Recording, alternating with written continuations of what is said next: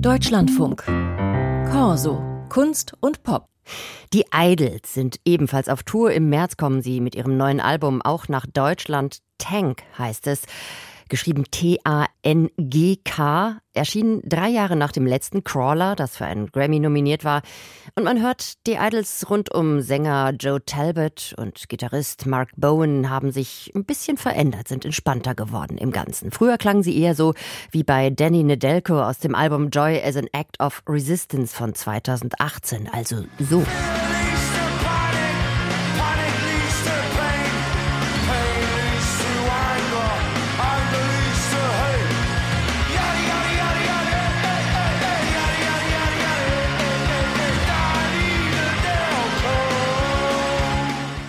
Oder beim Album Crawler von 2021.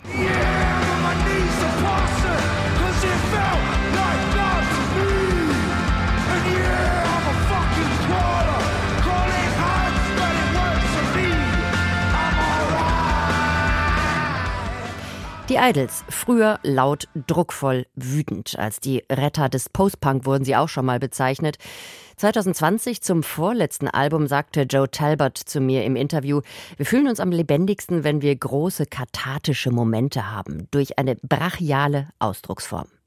Im Grunde haben sie dieses wilde Spiel mit teilweise gebrülltem Gesang auch in den letzten beiden Alben schon ein bisschen aufgeweicht, also seit Ultra Mono. Besonders aber eben beim neuen Album bei Tank. Dort zeigt sich, Idols können auch leise, sind an sanfteren und komplexeren Sounds interessiert. Es wird teilweise fast schon gecrooned auf dem Album. Monothematisch ist es, es geht rund ums Thema Liebe. Wir hören einen Ausschnitt aus A Gospel, schön hingetupfter Walzer. Lay me down on the floor.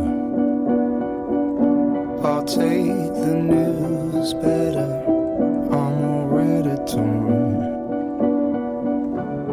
In the shadow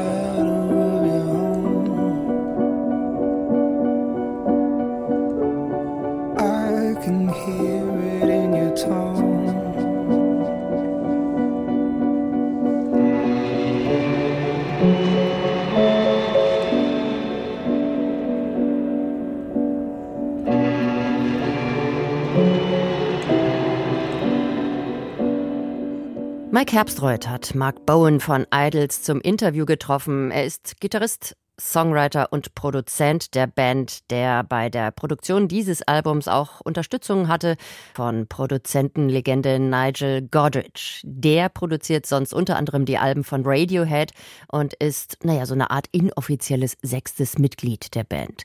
Und mein Kollege hat Mark Bowen als erstes gefragt, ob dieser neue eklektische Sound etwas war, das schon immer in der Band geschlummert hat und sie bislang noch weniger die Möglichkeit oder auch die Fähigkeit hatten, das umzusetzen setzen oder ob sich diese Lust an mehr Variation und Vielschichtigkeit mit der Zeit entwickelt hat.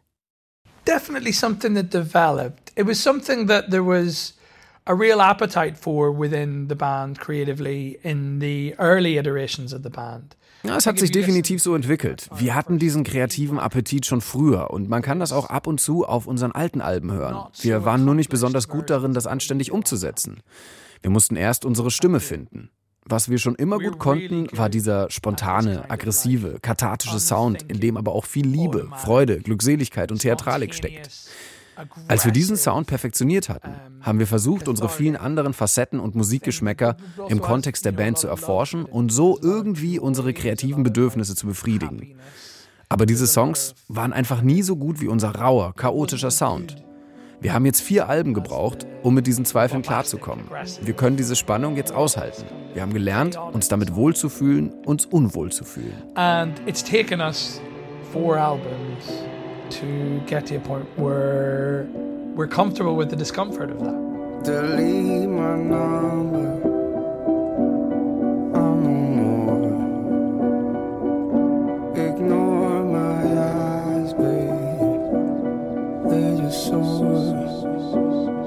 Were You Afraid That? Hatten Sie dann auch irgendwie so ein bisschen Sorge, dass Sie mit diesem Album nicht alle Fans mitnehmen können, die eben diese frühere Version von Idols geliebt haben?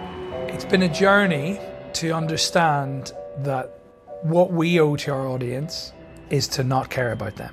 in the creative process. Es hat ein bisschen gedauert, bis wir verstanden haben, dass wir unseren Fans eine ganz bestimmte Sache schuldig sind. In unserem kreativen Prozess müssen sie uns komplett egal sein. Ich liebe unsere Fans abgrundtief und bei Konzerten ist es etwas komplett anderes. Da sind wir einzig und alleine dafür da, dass sie eine gute Zeit haben. Aber wenn wir Musik schreiben und dabei daran denken, was andere von uns erwarten oder sich erhoffen, dann verraten wir uns selbst. Dann wird die Musik beschissen. Aber klar, wir werden durch dieses Album Fans verlieren. Menschen, die ausschließlich Punk und Rock und Noise hören, werden sich mit einigen Songs sehr schwer tun. Aber unsere Fans sind generell sehr offen für Neues. Und tief drinnen im Herzen sind all diese Songs immer noch unverwechselbar Idols. Wenn wir früher Songs geschrieben haben, haben wir uns meistens nach einer Weile zusammengesetzt und uns gefragt, ist dieser Song ein Idol-Song? Und das hat dieses Mal gar keine große Rolle gespielt. Denn natürlich sind diese Songs Idol-Songs. Wir haben sie ja geschrieben. And it's just like, yeah, that's it. It's like, it is us, because we're writing it. Die Grenzen zwischen Genres und Musikszenen verschwimmen sowieso immer mehr. Und für uns Musiker ist das großartig. Du kannst ohne Scheuklappen alle möglichen Einflüsse in deiner Rockband verarbeiten. Und ganz ehrlich, lasst uns Rock'n'Roll töten. Mich hat mal ein Journalist gefragt, ob wir die Retter des Rock sind. Und ich habe geantwortet, ich hoffe, wir sind seine Zerstörer. Rock ist jetzt fast 100 Jahre alt. Und ich liebe ihn. Er ist eine der wichtigsten Sachen in meinem Leben, eine der wichtigsten Musikrichtungen, die jemals erfunden erfunden wurden. Sie hilft mir, mich auszudrücken, aber scheiß drauf. Lasst uns tanzen. It's like one of the most important things in, in my life. It's one of the most important things that's ever created. It helps helps me express my my world. But uh, fuck it, let's dance. You weren't not just a Sie waren ja nicht nur Songwriter dieses Albums, sondern auch Produzent zusammen mit Kenny Beats und Nigel Godrich. Gibt es denn einen Moment auf der Platte, auf den Sie ganz besonders stolz sind, was die Produktion angeht? Proud of? Oh, it's too hard to pick. Oh, das ist wirklich schwer. Kriege ich zwei Momente? Can I have two? Am I allowed to? Yeah, yeah, definitely, sure. Klar, gerne. So, um, uh, the end section of Pop Pop Pop. What I really wanted was with this album was more harmonic information. Also, dann nehme ich den Schlussteil des Songs Pop, Pop, Pop. Ich wollte auf diesem Album mehr mit Harmonien spielen. Wir haben mit Idols sonst einen sehr minimalistischen Ansatz, was Harmonien angeht. Zum Beispiel benutzen wir in einem Song durchgängig dieselbe Bassmelodie oder immer denselben Grundakkord.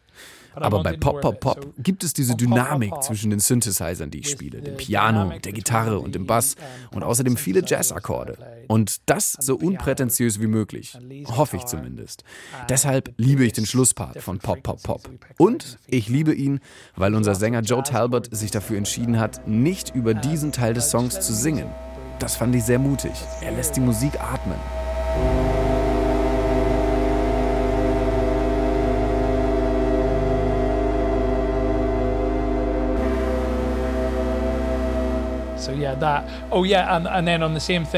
Und im selben Lied gibt es noch einen Moment, auf den ich sehr stolz bin. Ich liebe das Schlagzeug des Songs Machine Gun von Portishead und will schon seit Jahren sowas in einen unserer Songs reinschmuggeln.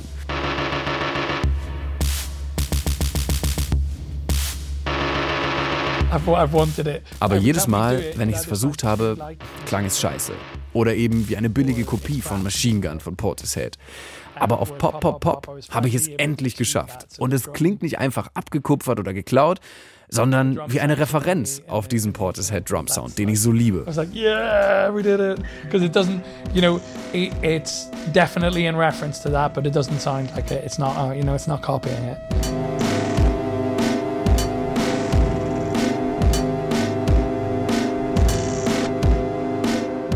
How was it for you to work um?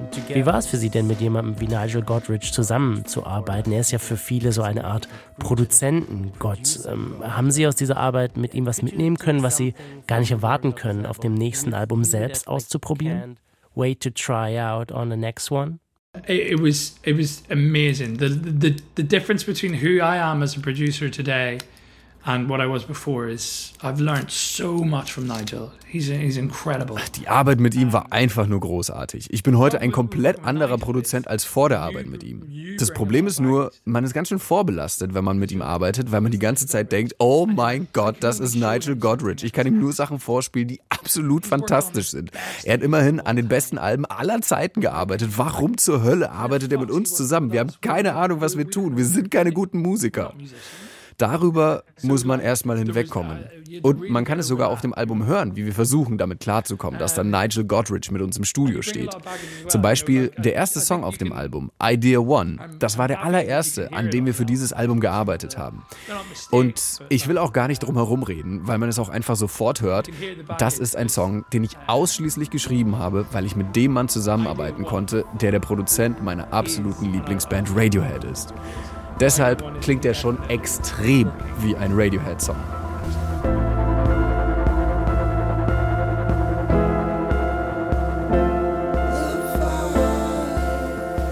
So it sounds aber dieser Song musste irgendwie aus mir raus. Ich musste über meine eigene Aufregung hinwegkommen, dass ich mit fucking Nigel Godrich zusammenarbeite. Und über die Lüge, die ich mir eingeredet habe, dass ich deswegen jetzt Radiohead bin. Ich musste diesen Dämonen erst einmal austreiben. Und zum Glück kommt auf dem Album danach direkt der Song Gift Horse, der das alles wieder gerade rückt. Radiohead könnten nie so einen schlechten Song wie Gift Horse schreiben. Aber er ist schlecht auf eine gute Art und Weise. Unser Bandmotto ist, manchmal ist es besser, wenn es schlechter ist. Und ich glaube einfach, Radiohead sind schon physisch nicht in der Lage, einen so schlechten Song zu schreiben wie Gift Horse, der aber so gut darin ist, schlecht zu sein. It's too bad. Do you know what I mean? Like in a good way. You know, sometimes worse is better is our motto. I don't think Radiohead have it in them to write as bad a track, but as successful a track. Watch, watch, my, my,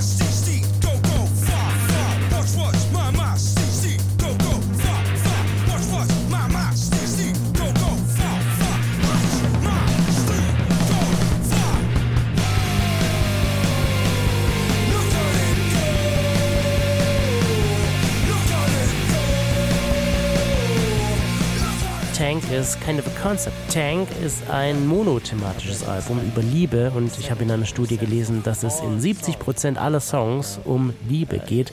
Im Radio sind es meiner Meinung nach gefühlt 95 Prozent.